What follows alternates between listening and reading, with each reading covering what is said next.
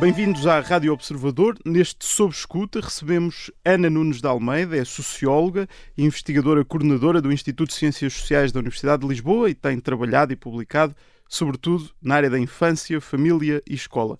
Recentemente foi um dos elementos da Comissão Independente que, ao longo do último ano, investigou a realidade dos abusos sexuais de menores na Igreja Católica em Portugal bem-vinda. Obrigado por ter aceitado aqui o nosso convite. Eu é que agradeço. Queria começar já com uma pergunta, antes de irmos eh, falar sobre o trabalho da, da Comissão Independente. Ao, ao, longo do último ano, queria perguntar-lhe se já leu a manchete do Observador da manhã desta, desta sexta-feira. Um, enfim, contamos a história do, do padre Anastácio, da, da, Ilha da Madeira, um caso bastante conhecido uh, em Portugal, que se tentou entregar à Justiça uh, e que acabou por não conseguir. Que reação é que merece da Comissão Independente que enviou casos ao Ministério Público, tem pedido a investigação desta realidade por parte das autoridades? Que reação tem a, a professora Nunes de Almeida? Em primeiro lugar, muito obrigada por me convidarem a estar aqui. Uh, tenho muito gosto em participar e em colaborar uh, com o vosso trabalho, porque a comunicação social, e em especial o Observador, tem tido ao longo dos últimos tempos um papel uh, relevante na abordagem destes casos e uma abordagem uh, percebe, apercebendo-se da sua complexidade, da sua sensibilidade, evitando sensacionalismos e juízes apressados. Portanto, parabéns pelo vosso trabalho. Nós devemos muito como uh, membros, ex-membros da Comissão Independente. Uh, relativamente ao que o João me está a perguntar, eu li a notícia de manhã enquanto estava a tomar o pequeno almoço, uh, um bocadinho à pressa, para vir ter convosco. Não tenho palavras. Uh, parece quase uma, uma situação de absoluta displicência, não ter a noção do que está em causa. Uh, isto põe a nu, de alguma maneira, é um sinal, é uma ilustração de talvez como funciona, pelo menos, certos setores da nossa justiça. Como é que é possível que uma pessoa que tomou a decisão de se entregar, não é? De se entregar à justiça, uh, uma pessoa que está desaparecida, que era procurada desde 2018, creio eu. Uhum. E pelo que li à pressa, ele vivia calmamente em Portugal. No continente português. No continente eh, português, sim. sem se esconder, não estava uhum. na clandestinidade como o PC, como membros do PC antes do 25 de Abril, portanto ele fazia a sua vida normal. Uh, ele, ele quer entregar Source hoje, pelo seu pé, por sua iniciativa, e anda de serviço em serviço, de guichê em guichê, a, a dizerem não, olha, não, não é aqui, é, dali, é, é, é, no outro lado da rua, etc. Portanto, eu agora não sou como ex-membro da Comissão Independente, como cidadã, uh, eu gostava que de ter a confiança na justiça de que, por um lado, vai investigar seriamente aquilo que lhe chega às mãos e, sobretudo, quando tem um alegado criminoso uh, à porta, uhum. não o recebe com indiferença e, e, quer dizer, como se nada fosse. Que sentimentos é que pode gerar, por exemplo, nas vítimas que, que estão a Uma revolta enorme. Uma revolta enorme. Isto é um desrespeito por todas as pessoas que foram vítimas de abusos sexuais atrozes que, eh, que, ficaram com as suas vidas devastadas, porque se houve coisa que este relatório mostra é a devastação que o abuso sexual provoca na vida das pessoas. Estas pessoas estão vivas, muitas destas pessoas, com certeza, que o padre em causa uh, abusou, estão vivas. Poderão até haver outros crimes, eventualmente, Pode haver, não é? Dado exatamente, exatamente. Mas o que é isto? A e justiça vem... deve-nos explicações. Acha que vem na continuidade desta postura do Ministério Público? Nós percebemos, porque consultámos todos os processos que vocês enviaram para o Ministério Público, uh, excepto três que, está, que, estão em segredo de justiça, e percebemos que o Ministério Público nem sequer pediu à Polícia Judiciária para investigar os casos e limitou-se a arquivá-los, dizendo que não havia prova. Acha que há aqui um, uma uma resistência do Ministério Público em tocar na Igreja? Olha, eu não sou jurista e percebo pouco do sistema judicial português, portanto, não, me quer, não quero entrar em discussões técnicas, mas uh, pode ser essa uma hipótese, aquela que está a dizer. Uh, portanto, não querer mexer numa questão melindrosa com a Igreja Católica Portuguesa, mas atenção, foi a Igreja Católica Portuguesa que pediu estudo. Exatamente. Portanto, é isso por um lado. Por outro lado, acho que uh, tenho a sensação que, no caso de crianças, o Ministério, a Justiça, muitas das pessoas que trabalham na Justiça continuam a olhar para as crianças como cidadãos de segunda, portanto, são crianças, isto diz, diz, diz, respeito a crianças, portanto, as crianças não são na sociedade portuguesa protagonistas de primeira grandeza. A é desvalorizada das, claro, a palavra. É desvalorizada a palavra das crianças. As crianças em Portugal, apesar de Portugal ter ratificado todas as convenções internacionais, europeias, etc., sobre os direitos das crianças, eu tenho para mim que as crianças não são cidadãos de primeira grandeza como os adultos. Há aqui uma questão geracional e as crianças Uh, bom, na, como vocês sabem, na Convenção sobre os Direitos da Criança está-lhes assegurado o direito de proteção, o direito de provisão, mas há qualquer coisa de radicalmente novo que traz a Convenção, que é o direito de participação das crianças nos assuntos que lhes dizem diretamente respeito. Ora, nós em Portugal e temos fica, exemplos. Fica afetado esse, esse direito, fica com claramente certeza, afetado com este Mas caso. fica claramente afetado com isto. Ana nos dá uma ideia. Comissão, e vamos... agora deixe-me dizer, João, não gostei de ouvir falar de menores. Quando diz já não sei o que, é abuso de menores. Vamos dizer crianças. É nós queremos crianças, nós queremos falar de crianças, exatamente, porque o menor parece que a criança está no estatuto inferior aos maiores, que são os Bom, adultos. Menor de idade, não é? Não é? É, é o menor. É, é, menor, vale menos. Tem, Portanto, temos de avançar para, de para falar sobre o relatório propriamente dito okay. e a Comissão uh, Independente recebeu 512 testemunhos que foram não, dados. recebeu mais recebeu mais e validou, invalidámos validou, uma série deles. Sim, validou sim, 512 sim. testemunhos e a partir dessas 512 situações, uh, e para não errar, vou citar o relatório, a Comissão estimou um número potencial de 4.815 vítimas. Ora, é um número quase 10 vezes, 9, 10 vezes superior ao número de, de testemunhos recebidos. Sim. Acreditam que é uma estimativa por baixo, ainda assim? Claro. Eu gostava para já de lhe dizer o seguinte: isto não é bem uma estimativa do número de crianças abusadas nesta época, uhum. neste é arco a palavra temporal. usada no, no relatório. Não, neste arco temporal uhum. entre 1500, entre 1950, 1950 e, e a atualidade. As 4.303 crianças a que nós chegamos é um número que foi obtido a partir dos casos referenciados pelas 512 vítimas que testemunharam diretamente.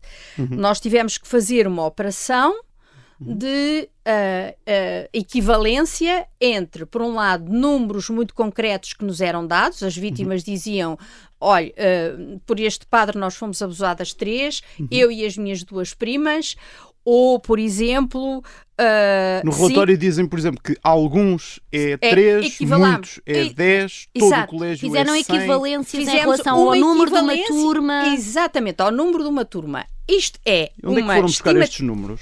Como é, que, como é que estabeleceram estas equivalências? Foi um critério absolutamente que nós uh, assumimos que é um critério grosseiro e por enorme defeito. Uhum. É conservador, reparem, porque nós estamos a falar, portanto, de 4.303 crianças que se podem deduzir destes 512, destes 512 uh, testemunhos. Agora vocês reparem, uh, nós estamos, as, as pessoas quando estão a prestar o seu testemunho referem-se a uma determinada época no tempo. A um ano que estiveram num colégio mas, e depois saíram do colégio. Ora, a pessoa abusadora pode ter permanecido no colégio mais por tempo. mais tempo. e nós do, não temos esse rastro. Ao longo do último ano, nas várias conferências de imprensa e, Sim. enfim, e mesmo o relatório Sim. refere aquela realidade do efeito iceberg, aquela ideia claro. que é estudada claro. internacionalmente que só conhecemos 20 a 30% Sim. da realidade. Sim. Uh, o que, a partir daqueles 500 e pouco casos, nos dariam talvez uma estimativa de 2 mil. Como é, uh, como é que estas duas não, não, estimativas não, não. não convivem? Temos que ver as características da amostra. Temos que ver, temos que ver as características da amostra. Uh, ao contrário do que, por exemplo, fizer, fez a Comissão Francesa, que trabalhou com dois tipos de amostra. Uma que é exatamente do mesmo tipo da nossa. Outra que é uma amostra estatisticamente representativa da população francesa, nós aqui temos uma amostra que é enviesada. Porquê? Porque nós, à partida, quando partimos para o terreno, nós desconhecemos completamente o universo das vítimas. Nós não tínhamos dados absolutamente nenhums. Agora já há qualquer coisa que se sabe sobre este território do abuso sexual uh, em Portugal na Igreja. Uh, mas nós, quando partimos aos, para o terreno, íamos completamente às escuras, a tatear. E, portanto, a única maneira que nós tínhamos no prazo estipulado era lançar a rede. Ou seja, colocar um inquérito online e esperar que as pessoas viessem até nós e o preenchessem. Portanto, nós estamos com. Temos que ter em conta que são pessoas como aliás se vê nos resultados, no, depois na caracterização da amostra, muito escolarizadas, eh, o que é uma diferença abissal para a população portuguesa. Uhum. Nós temos a maioria da amostra que tem a licenciatura ou graus superiores à licenciatura. Uh, o grupo profissional mais representado é o das profissões liberais e científicas. São, sobretudo, pessoas de áreas urbanas e cosmopolitas, digamos, pessoas que certamente estão habituadas a trabalhar na internet, a trabalhar com computadores e que têm uma literacia digital que lhes permite preencher o inquérito. Portanto, nós desta amostra não podemos fazer qualquer extrapolação para o, para universo, universo. Ao é contrário do que aconteceu com a equipa francesa. A equipa francesa trabalhou com uma amostra, uma amostra igual à nossa e é interessante ver aqui alguns pontos em que a nossa se destaca. Mas trabalhou sobretudo com uma amostra estatisticamente representativa, ou seja, em que na amostra estavam representadas as características da população francesa. Acha que Exato. ficou então muito silêncio, por exemplo, nas zonas mais rurais claro, do país? Muita gente que, sim, que não falou. Nas pessoas mais velhas, nas pessoas menos escolarizadas, nas pessoas uh, que não estão habituadas a usar a internet, que são incapazes de preencher um inquérito, portanto, pessoas do que nós dizemos, eu não gosto muito destas etiquetas, do Portugal profundo, porque há Portugais profundos em áreas urbanas, não é? Uh, portanto, pessoas que Uh, estão afastadas e que estão aqui completamente de fora. Meios mais fechados, onde a própria Igreja também ainda tem uma Comunidades maior. pequenas, onde ainda hoje a figura do parco, isso aliás foi-nos dito por um, um, sacerdote que veio ter connosco para dar o seu testemunho, em que ele nos dizia: reparem, há muitas aldeias no país onde não há médico, não há correios, não há tribunal, as únicas pessoas que lá estão muitas vezes é o presidente da junta e o padre. Portanto, são, uh, uh, são, uh, são comunidades onde tomar a palavra é ainda um ato de maior coragem. Portanto, não, nós não podemos fazer, nós não podemos fazer a extrapolação que fizeram os franceses a partir da amostra estatisticamente representativa.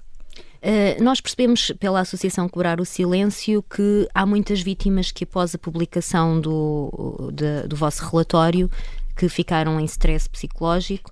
Também sabemos quando se toca neste assunto, é normal que uma vítima sofra mais com isso. Uh, vocês previram esta possibilidade? Não só previmos, como pensámos muito nela, e isso foi muito discutido na, dentro da Comissão e faz parte, aliás, de um dos pontos de um relatório chamado Dilemas Éticos. Ou seja, não há qualquer dúvida que o abrir a ferida, falar-se disto, tem a enorme vantagem de desbloquear silêncios.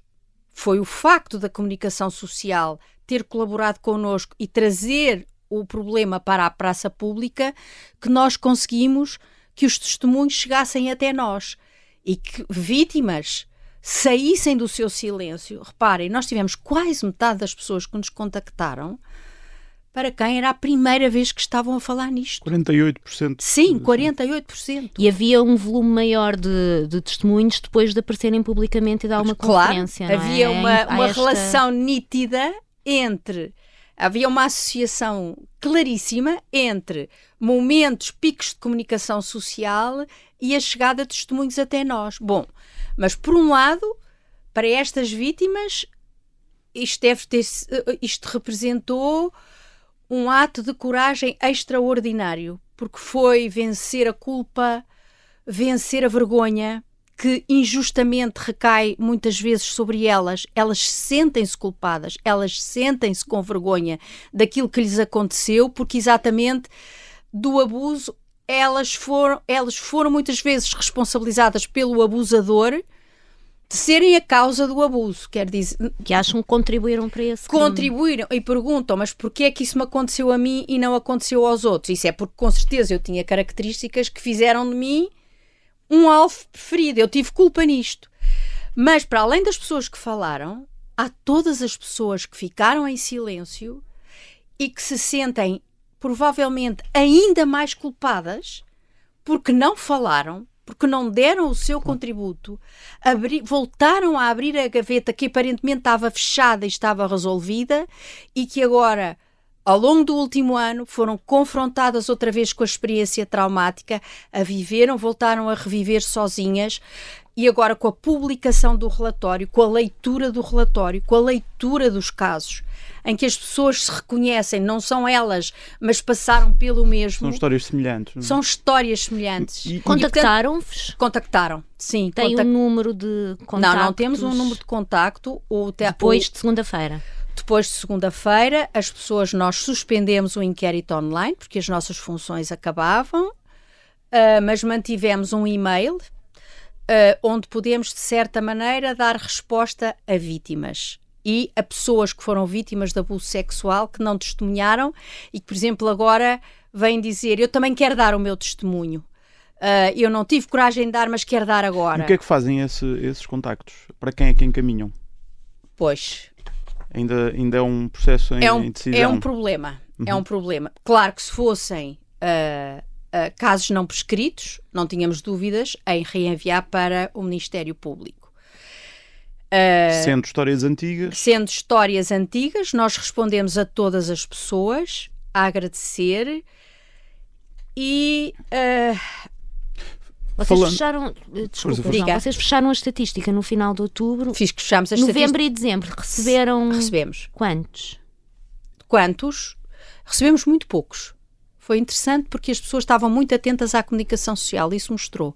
Recebemos mais uns 4 ou 5. Ok, portanto não Mas não entraram. Grande... Não entraram, uh, porque, como vocês imaginam, uh, fechar em 31 de outubro para ter o relatório pronto em janeiro é de loucos. De, das, das, mais de 500 vítimas que vos contactaram, uh, quantas pediram ajuda? E, de, psicológica e uh, quantas Eu acho é que, que poderão ter feito alguma uma coisa? minoria, uhum. vamos, vamos cá ver. Nos inquéritos, nos testemunhos que nos chegarem online, muitas delas, imensas delas, uma percentagem muito substantiva, diz que uma das formas que a Igreja tinha de reparar estes crimes seria contribuir para um acompanhamento psicoterapêutico. Isso era importantíssimo, é um pedido que se faz imenso. Há vítimas que dizem: Eu quis tratar-me, eu percebi que não conseguia vencer isto sozinho uhum. ou sozinha. Até falei disto à minha volta. E ninguém. E, tu, e, e, e, e, quer dizer, as pessoas precisam de acompanhamento psicoterapêutico. Já, já soubemos esta semana que a Igreja está a ponderar criar uma bolsa de psicólogos e psiquiatras para ajudar gratuitamente as, as Mas aonde vítimas, é que vão ficar essas bolsas de psiquiatras? Uh, associadas às comissões diocesanas e é, e é, uma, e é uma, uma questão a que, a que já iremos, mas a minha pergunta era destas, quantas vos pediram ajuda? E disse que foi uma minoria e o que é que foi feito não, a essas portanto, vítimas? as pessoas que, responde, que, te, que uh, prestaram o seu testemunho online anónimas nós não, e não havia nada a fazer. Registámos, registámos e uh, está no relatório e é uma das recomendações que fazemos. Houve uh, as pessoas que vieram, que pediram entrevistas presenciais uh, e nesse caso é curioso porque as pessoas que vieram às entrevistas presenciais estavam a, maioria delas em apoio psicoterapêutico. E foi Ou seja, já tinham esse apoio. Já tinham certo. esse apoio e uh, uh, uh, algumas disseram-nos foi o próprio, o próprio terapeuta, quer psicólogo, quer psiquiatra, que as aconselhou a vir falar connosco. Como também houve algumas que foram sacerdotes uhum. que, que, que, nos aconselharam a vir falar convosco. mas essas pessoas estão a pagar do seu bolso o tratamento. Claro. Portanto, há aqui uma, uma, uma realidade com que temos que nos defrontar. Tocou aqui num ponto, uh, e, e, só para terminar esta primeira parte da nossa entrevista, um, ehm, tocou aqui num ponto uh, há pouco relativamente à, à, maioria dos casos estarem prescritos. Uh, Sim. 25 foram enviados para o Ministério Público, a maioria, a esmagadora maioria dos casos não vão poder ser investigados pela Justiça Civil. Mas uma das, das propostas da Comissão prende-se justamente com o aumento da, do prazo de prescrição para os 30 anos eh, de idade da vítima. Já houve nos últimos dias especialistas a dizer que não chega. Uh, a minha pergunta é: devia ser mais ambiciosa essa, essa recomendação? Olha, como eu lhes disse, eu não sou especialista em direito e não.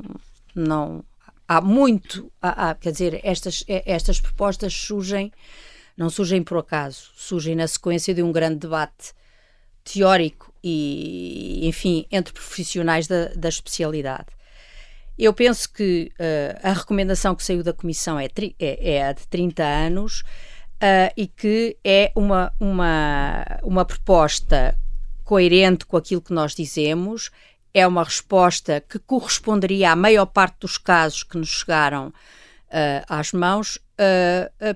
pessoalmente, com 12 pessoas dizerem ah, isto não devia ter. Uhum, uhum Uh, não devia ter limite de idade em qualquer hora, em qualquer altura as pessoas deviam denunciar. Bom, eu penso que nós vivemos num Mas Estado de Direito. Mais de metade das pessoas, ou perto de metade das pessoas, falaram convosco pela primeira vez sim. e a média de idades estava acima dos 50 anos. 52, sim.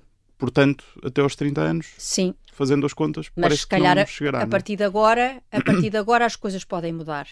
Muito Mas bem. eu não me quero estar a a meter numa discussão jurídica, não, não, discorda da ideia de não haver limite. limite. Agora de focar-me na realidade da Igreja Católica. Esta comissão uh, foi criada por decisão da própria Conferência Episcopal no final de Sim. 2021. Sim. Em vários momentos referiram que a Igreja vos deu total liberdade e independência para o trabalho, elogiaram a coragem da Igreja, etc. É verdade. Mas foram surgindo alguns sinais de resistência interna. Por exemplo, o psiquiatra Daniel Sampaio chegou a dizer que a Igreja não estava muito empenhada em divulgar o vosso trabalho, disse numa entrevista ao público, e agora, com o relatório final, ficámos a saber que duas dioceses eh, nem responderam ao vosso pedido de entrevista. É certo que uma delas eh, já esclareceu, uh, a Diocese de Setúbal já esclareceu a situação. Não tem nada a ver com o outro caso. A, a, pergunta é simples. De modo geral, sentem que a Igreja queria realmente esta investigação? Uh, eu acho, não tenho dúvidas, que uh, há um setor da, da Igreja que queria verdadeiramente esta, este estudo. E gostava daqui reafirmar a total independência e liberdade científica e intelectual com que trabalhamos ao longo deste ano. Está a falar dos bispos. Estou a falar dos bispos. Os bispos são uhum. os nossos os chefes da, nossos, da igreja, exatamente. Alguns, intermediários. Porque há também os superiores, não é verdade? Certo, que estão os superiores das no nível de hierarquia. Os superiores, da, os superiores e superioras uhum.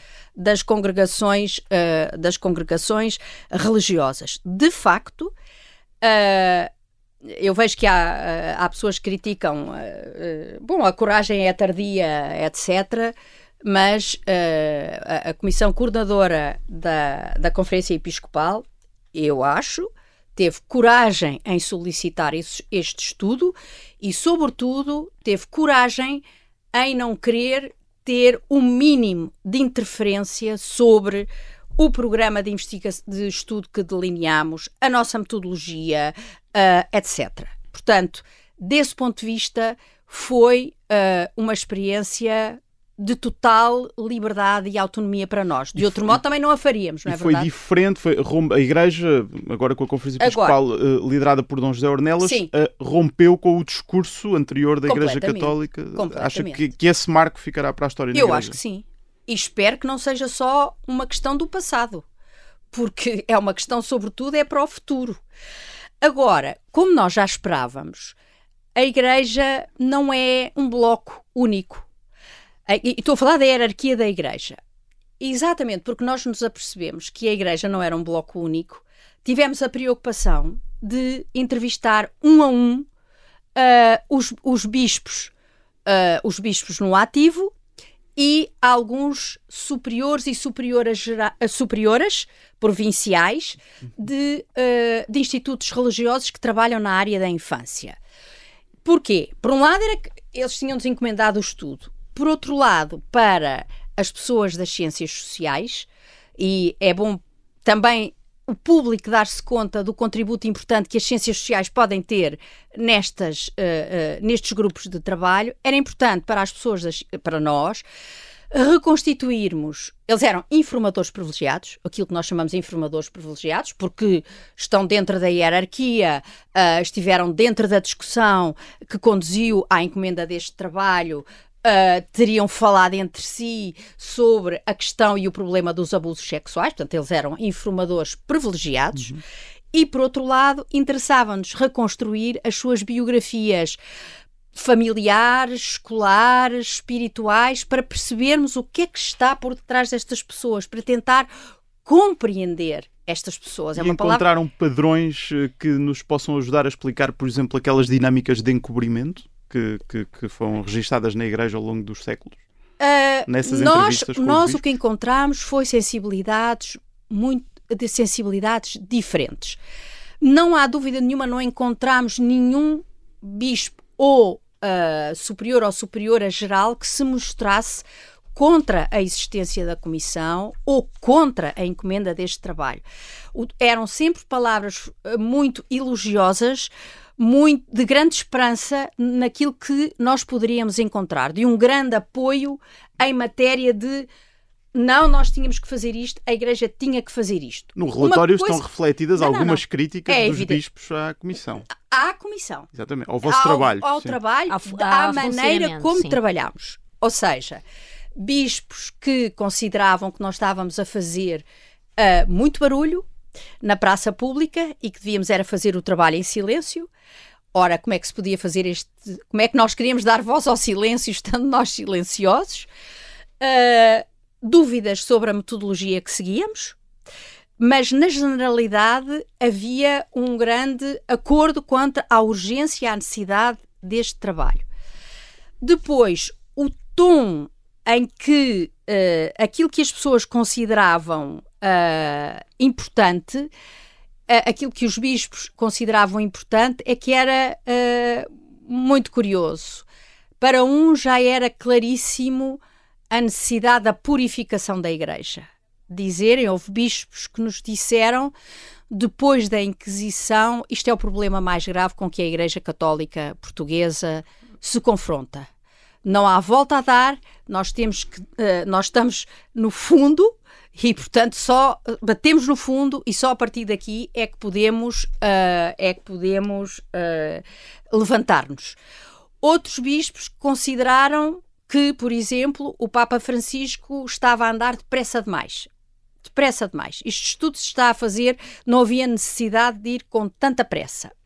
Bispos em que o discurso sobre uh, a colocação da prioridade nas vítimas, dizer a Igreja tem que mudar de uma vez por todas, não podemos estar a defender a nossa reputação, pôr a reputação da Igreja acima de tudo, porque o sofrimento das, das vítimas é qualquer coisa de intolerável. Intolerável.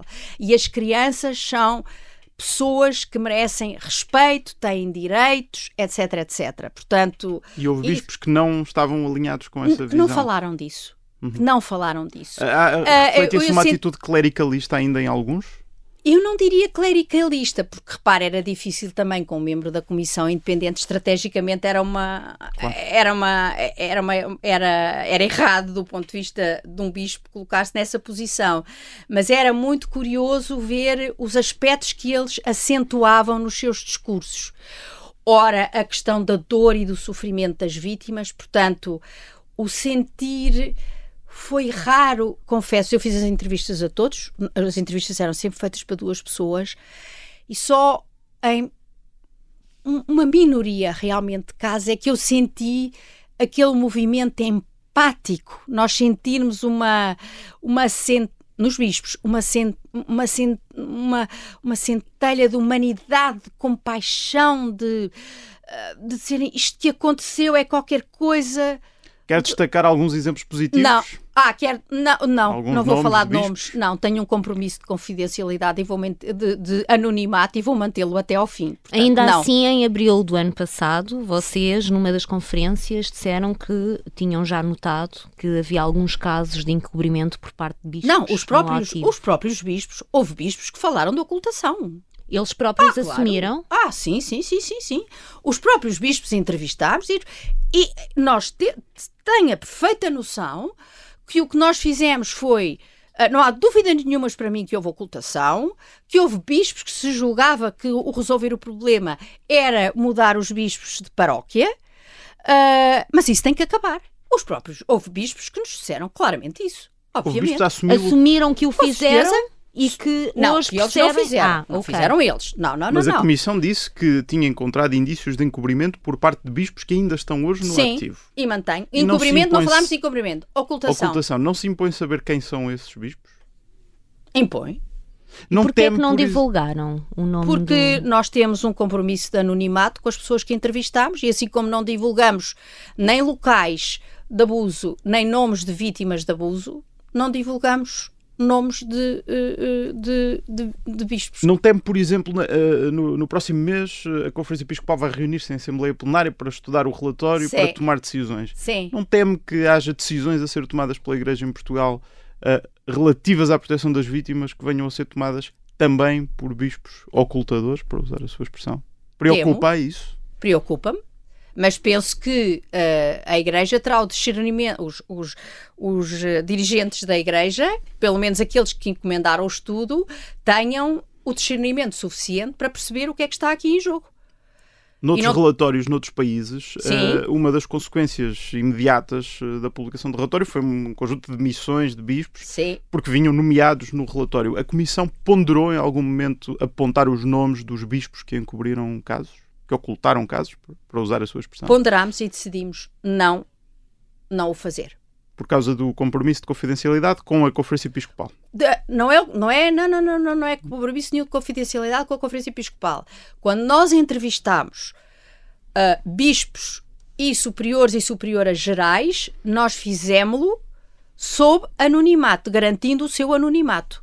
E em parte alguma, portanto, nos sentimos com. Temos o dever ético de responder. Portanto, a garantia é de- com o entrevistado. com o entrevistado. Mas não claro. pergunto apenas relativamente ao entre- aos entrevistados. Eh, pela vossa recolha de informação Sim. eh, genérica, junto Sim. das vítimas, terão encontrado também, eventualmente, indícios de, de encobrimento ou de ocultação? Eh, Nós falamos de ocultação, sim. Sim. E Sim. aí, nesses casos, não ponderaram divulgar o nome de, Publicamente, não. Não. Agora, como sabem, nós vamos entregar uma lista, eh, é qualquer coisa que estamos a fazer com o maior cu- cuidado, de alegados abusadores à, eh, à, à- à Conferência Episcopal. Mas, aliás, devo dizer-lhe uma coisa: neste momento, os bispos em todas as dioceses conhecem os nomes da sua diocese que estão implicados em casos E, portanto, não precisam de esperar pela lista para começar a, a agir. Não. Vamos falar. Abusadores, não ocultadores, esta Sim, lista. sim, sim, sim. Fa- Que falamos- atenção, vamos cá ver. O nosso trabalho, desde o início, que se assume que tem como ponto de referência e como, ah, digamos, ah, lugar primordia- primordial de análise a vítima. Nós partimos das pessoas vítimas. A Igreja, evidentemente, que entra, mas o nosso estudo não é um estudo sobre ocultação, não é um estudo sobre abusadores, não é um estudo sobre a Igreja Católica. É, evidentemente, é o indiretamente, porque o impacto na Igreja Católica é óbvio. Mas o nosso, a nossa unidade de análise é a pessoa vítima, a reconstrução através da sua narrativa da sua realidade única e irrepetível. Vamos então falar sobre a questão dos abusadores e dos, Sim, dos agressores das sexuais. pessoas abusadoras, Das pessoas sim. abusadoras. Uma das, um dos aspectos que, que saltam à vista no, no relatório português, sobretudo em Sim. comparação com outros, Sim. é eh, um foco eh, primordial nas vítimas e alguma, talvez, escassez de informação sobre os, os agressores. Eh, por exemplo, em França, a Comissão entrevistou um conjunto de padres abusadores que já, já tinham cumprido Sim. pena. Eh, pensaram fazer algo do género para, para completar o relatório? Nós pensámos em imensas coisas, mas tínhamos um ano à nossa frente. E como e imagina. recursos limitados. Diga? E recursos limitados. E, recursos portanto... limitados. E os franceses tiveram três anos para trabalhar, dois, quase três anos. Mas também tiveram a pandemia que travou ali alguma. Sim, mas a pandemia não impede as entrevistas. Nós fizemos as entrevistas por Zoom, por amor de Deus. Porquê é que não ficámos a saber, por exemplo, o número de agressores uh, que identificaram na, nos testemunhos? Uh, o número de agressores porque uh, é porque é muito difícil. é muito difícil saber isto, porque quando as vítimas não nomeiam o agressor, e a esmagadora maioria delas não o faz, uh, nós não sabemos, por exemplo, se as mesmas, se vítimas diferentes se referem ao mesmo ao. Mesmo agressor, e há sim. muitas que se referem. Portanto, Conseguiram perceber isso através do sim, cruzamento dos Sim, sim, dos sim, sim, sim. Mas Atra- não era possível, por exemplo, fazer uma estimativa conservadora, como fizeram no caso da- das vítimas? Era, mas lá está. Optaram por... uh, tempo. Tempo. Uh, e, sobretudo, nós tínhamos que fazer, uh, para ser uma estimativa correta, nós teríamos que ter, com- analisar com muito cuidado todos os dados que vieram dos arquivos. E vamos ter essa lista de abusadores nomeados uhum, no com ativo. nomes e mortos. Ok. Claro, vamos ter a lista de todos os abusadores, alegados abusadores, vamos cá ver, para ser correta, Em que foi indicado um alegados nome. abusadores, cujo nome apareceu não só na base de dados da Comissão Independente, como também que os historiadores descobriram nos arquivos ou que os próprios bispos e superiores e superioras descobriram nos arquivos. Porque, atenção, houve esta colaboração também. Houve nomes de abusadores que foram encontrados pelos próprios dirigentes na Igreja nos seus arquivos históricos, E- muitas vezes. E deram-nos a, Sim, aos sim. historiadores. Deram-nos aos historiadores, sim, sim, sim, sim. En- Entretanto, soubemos pelo, pelo coordenador da comissão, Pedro Streste, Sim. que vai ser enviada uma lista com pouco mais de 100 nomes eh, para o Ministério Público e para a, para a Conferência Episcopal, que se trata dos eh, alegados abusadores É os tais ainda no estou, ativo. de que eu estou a Exatamente. falar. Eh, o que é que já nos pode dizer sobre essa lista? Tem um número exato já? Não vos posso dizer nada. Porque, ainda porque estão a elaborar a Estamos a trabalhar no assunto e, portanto, Isto os padres no ativo, certo?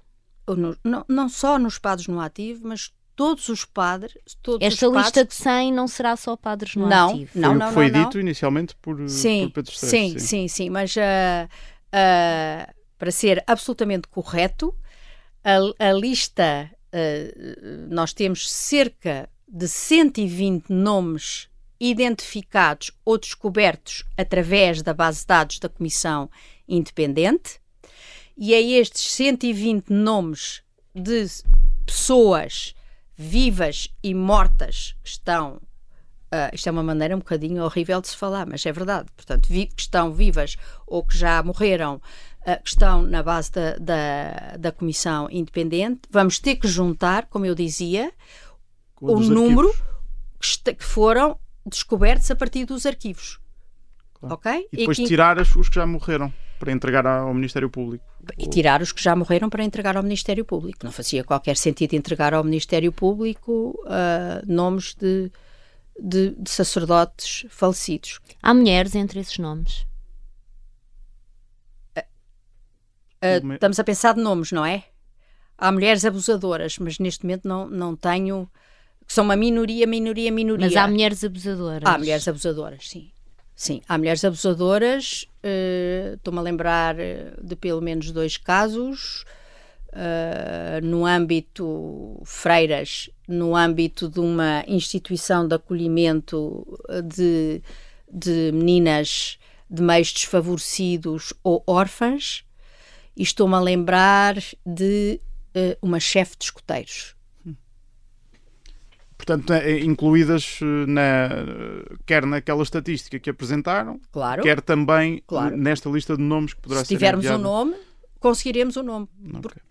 Uma, uma das vossas recomendações à Igreja, gostava de passar agora para esta fase das final do relatório do vosso Sim. trabalho e das, eh, das recomendações. Uma, uma, das, uma das vossas recomendações é a revisão do segredo de confissão. A expressão é apenas usada assim, não, não pedem uma reversão, nem um fim do segredo de confissão, nem. Uh, sabemos que o relatório, através do relatório, que pelo menos 14,3% dos, dos relatos ocorreram no confessionário. Dos relatos, não, dos, dos abusos. Do, do, dos abusos, dos relatos de abusos que, que, que vos chegaram. Uh, Trata-se de situações que aconteceram no confessionário, uh, mas tiveram relatos de o segredo de confissão dessa figura do sigilo ter sido usada, por exemplo, para manipular sim, vítimas? Sim, sim. Ou seja, uh, uma vítima que é abusada, mas não só no confessionário. Uh, abusada em casa do, do, sacerdote, ou no carro, ou na família da própria uhum. vítima, etc. Uh, mas no confessionário, então, dizer: tu não vais contar nada porque isto se passa aqui dentro. E, portanto, o, o miúdo ou a miúda saía com, por exemplo, vais rezar uh, Teresa. Vais, Maria, vais exatamente, vais uhum. ter uma penitência, etc, etc, o que reforça o sentimento de culpa, culpa. da criança, não é? E reforça o seu silêncio. E, e também, e também, através do relatório, parece haver muitos relatos de uh, abusadores que usam uh, uma certa referência ao divino para, para culpabilizar absolutamente, as vítimas. Absolutamente. Ou seja, uh, dizer-lhes que o que está a acontecer é porque Deus o quer, Deus vai te recompensar.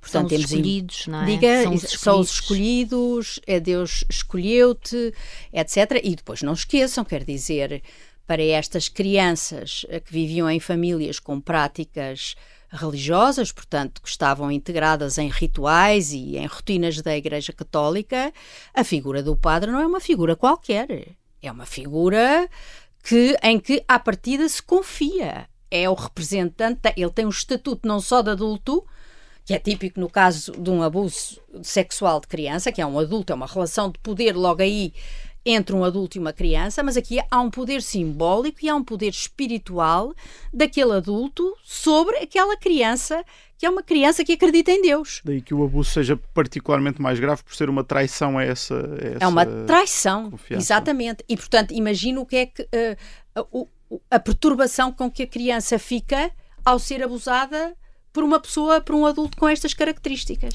Do vosso relatório e da conversa que estamos aqui a ter hoje, percebemos que ainda há muito trabalho para fazer. Vocês, aliás, fizeram uma proposta para a criação de, de uma comissão exato, que, que prolongasse exato, este trabalho e fizesse um exato. pouco mais. Vocês estariam disponíveis para continuar em funções? Não, nós não. Nós não. Acho que tivemos a nossa função. Uh, as pessoas não se devem manter no, no, no, nos cargos, portanto, fomos, fizemos a nossa tarefa a tempo e horas, entregámos o nosso relatório uh, e, portanto, deve ser outra, deve ser outra, uh, outra comissão e não só com o objetivo de estudar, que era o nosso caso, nós éramos um grupo de estudo, não éramos nem uma equipa da Polícia Judiciária que anda à procura de criminosos, muitas vezes as pessoas confundiram-nos uh, com essa, enfim, com, essa, com esse perfil, nem somos, nem éramos uma equipa de acompanhamento psicoterapêutico, embora tivéssemos um cuidado extremo no acompanhamento das vítimas, por exemplo, que nos, uh, que nos atendiam, que, nos, que vinham ter uh, até nós, mas acho que devem ser outras pessoas que, além de grupo de estudo, se preocupem Também com, com o apoio. acompanhamento, com o acompanhamento e arranjar soluções concretas para aquele indivíduo em concreto. As comissões diocesanas não podem cumprir essa função? Têm sido um pouco criticadas também por vocês. Aliás, eh, no vosso relatório é claro que pelo seu trabalho, eh, pelo trabalho das comissões diocesanas que não se destacou, é então criada esta comissão independente. As comissões diocesanas não têm estado muito contentes com este feedback, mas a verdade é que percebemos que as pessoas preferem recorrer a um órgão independente do que à Igreja. Ora bem, em primeiro lugar, na origem desta comissão independente esteve justamente uma avaliação feita uh, pela CEP de que, apesar de terem sido criadas em 2019, alguma coisa se passava com as comissões diocesanas porque não, não lhes chegavam uh, não lhes chegavam testemunhos, nem queixas, nem, nem pessoas uh, acorriam até elas. Uh, e vários dos bispos que nós, que nós entrevistámos disseram: bom, uh, isto não está a funcionar, para nós termos a noção do que se passa, não, podem, não pode ser a partir das comissões os diocesanas. Os próprios bispos Sim. é que assumiram Sim. que as comissões diocesanas não estavam a funcionar. Não é os próprios bispos, nem são todos os bispos. Nas entrevistas que tivemos, que eu tive com bispos, houve bispos que nos fizeram esta avaliação. Portanto, uhum. nós pensámos, temos que pedir a uma comissão independente que uh, faça esse trabalho porque não pode partir das comissões diocesanas. Portanto, por um lado, há uma avaliação de algumas de alguns setores de bispos uh, que, uh, enfim, que é deste teor. Por outro lado, o que é que nós não vou fazer juízos de, não vou fazer juízos de valor sobre uh, o funcionamento das comissões diocesanas. O que é que nós de que é que nós nos apercebemos? Ao longo deste trabalho. Que não foi fácil contactar com as comissões diocesanas, embora houvesse do seu coordenador uh, geral, portanto, da Comissão Nacional, as, o maior espírito de abertura e de diálogo com o coordenador da nossa comissão. Procurador Souto Moura, Sim. Souto Moura, exatamente. Sempre impecável nos contactos que teve com a Comissão Independente, mas eu estou a falar do ponto de vista prático. O que é que acontece na prática, porque muitas vezes em Portugal há, esta, esta obsessão com ter regulamentos, tudo muito bem pensado, etc. Mas depois e na prática, como é que isto funciona? Uh, tempo a responder-nos e tivemos muito relatos de vítimas em que, por um lado, as comissões funcionaram muito bem, por outro lado, o funcionamento da comissão diocesana foi exatamente o contrário daquilo que devia ser. Portanto, a vítima confrontou-se com uma espécie de equipa de juízes que a avisaram sobre a importância do que ela ia declarar, uh, que pensasse bem porque uh, esta, aquilo que ela ia dizer uh, poderia ter um impacto difamatório sobre o alegado abusador Uh, e, portanto, uh, isto é a, a, a, a única coisa até que a vítima... pessoas movidas a apresentar a queixa, certo? Exatamente. Uh, mas tem provas? Não tem provas? o que é que nos quer dizer sobre isso? E, então, portanto, a Comissão de Ossana terá agido de certa maneira, como continuadora da ocultação. Algumas, em alguns casos. É um pouco, comissões. não sei se é por falta de preparação técnica para lidar com vítimas, mas uh, se houve uma coisa que nós aprendemos nestes meses é que uma vítima de abuso sexual, a primeira coisa que precisa de ouvir quando chega até nós, ou precisa de sentir, é empatia imediata com a sua com a sua história. Que acreditem nela. É que acreditem nela. Nunca se pode, à partida, à entrada, pôr em causa aquilo que ela nos quer dizer.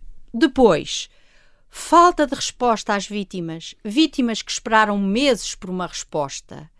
Vítimas que, depois de terem contactado a Comissão Diocesana, ficaram outra vez meses à espera de um segundo, contacto, de um segundo contacto e uh, reparem, há comissões diocesanas que são presididas por sacerdotes. Certo. Que Isso é um problema. É um problema, claro. Bispo porque... até, por exemplo, Lisboa. Uh, Bispo da América Sim, talvez. Sim. Uh, não, não sabia, mas presidida por. Estava a pensar noutro caso. E uh, nós tínhamos no nosso inquérito uma pergunta em aberto que é: porquê é que decidiu dar agora o seu testemunho? E é muito importante a Igreja ler a, o, porque é que as pessoas acorreram, responderam à Comissão Independente e as características de imparcialidade e independência da Comissão, de estar fora da Igreja, era qualquer coisa de muito importante. A reputação profissional dos membros, uh, dos membros da Comissão Independente. A Comissão Independente oferecia segurança, oferecia anonimato, tinha uma forma muito simples e muito uh, acessível de fazer a queixa. Uh, a queixa podia ser feita de forma anónima, etc, etc. Portanto, o que é que isto veio revelar? Que se de facto se criarem este, este, estes canais de comunicação uh, em que as pessoas podem ter confiança, em que as pessoas podem, uh, uh, podem falar abertamente de tudo o que entenderem, sem que ninguém a julgue, sem que ninguém ponha em causa a verdade que nos conta, as queixas aparecem. A resposta à primeira pergunta então é: as comissões diocesanas não poderão fazer este trabalho que a Comissão recomenda que seja feito. Acho que as comissões diocesanas. Muito menos ter o tal apoio psicológico, uh, prestar não, o, o, tal apoio psicológico o apoio que a Igreja se compromete a prestar. fornecido através do Serviço Nacional de Saúde por uh, profissionais independentes, por profissionais psicólogos, uh, psicólogos, psiquiatras que estejam no Sistema Nacional de Saúde e, como dizia o Daniel, o Daniel Sampaio, haver uma espécie de via verde das vítimas de abuso sexual para. Em geral. Em geral, porque é, era uma coisa que eu aqui gostava de dizer. O que é muito preocupante é nós pensarmos que nós estamos a falar de uma ínfima parte dos abusos sexuais que acontecem na sociedade portuguesa não tenho dúvidas nenhumas que a maior parte dos abusos sexuais contra crianças acontecem, como aliás vem mostrar vem mostrar os, o, o, relatório francês na amostra estatisticamente representativa da, da população francesa, e toda a literatura nos diz isso, acontece em meio familiar e onde há exatamente os mesmos problemas de ocultação, de, de vergonha, de culpa, etc., de uma teia de cumplicidades tremenda. Portanto, uh, era muito importante que houvesse essa via verde para que qualquer pessoa vítima de qualquer abusador ou abusadora pudesse recorrer. Ana Nunes de Almeida, para fechar uma última pergunta, eh, como é que este processo todo ao longo deste último ano vos marcou pessoalmente? Sentem-se emocionalmente afetados por todo este trabalho? Eu acho que nos sentimos emocionalmente desfeitos.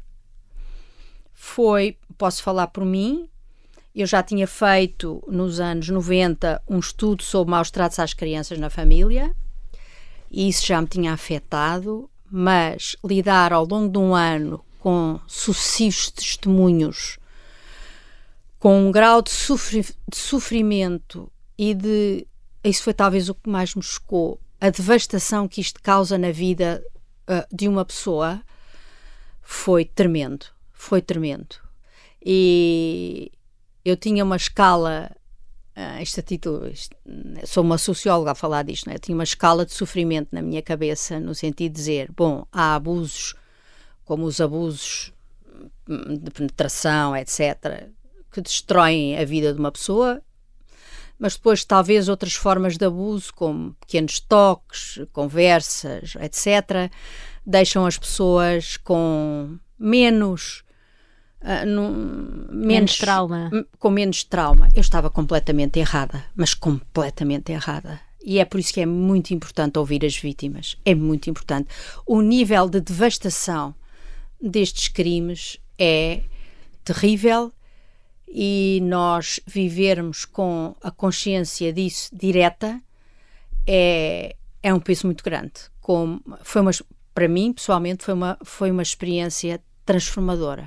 Muito obrigado, Ana Nunes de Almeida. Estivemos a ouvir a socióloga que, eh, durante o último ano, pertenceu à Comissão Independente que esteve a estudar a realidade dos abusos sexuais de menores, crianças, para crianças, aplicar aqui João. esta correção que foi feita na Igreja Católica em Portugal. Muito obrigado. Obrigada, Obrigada. eu.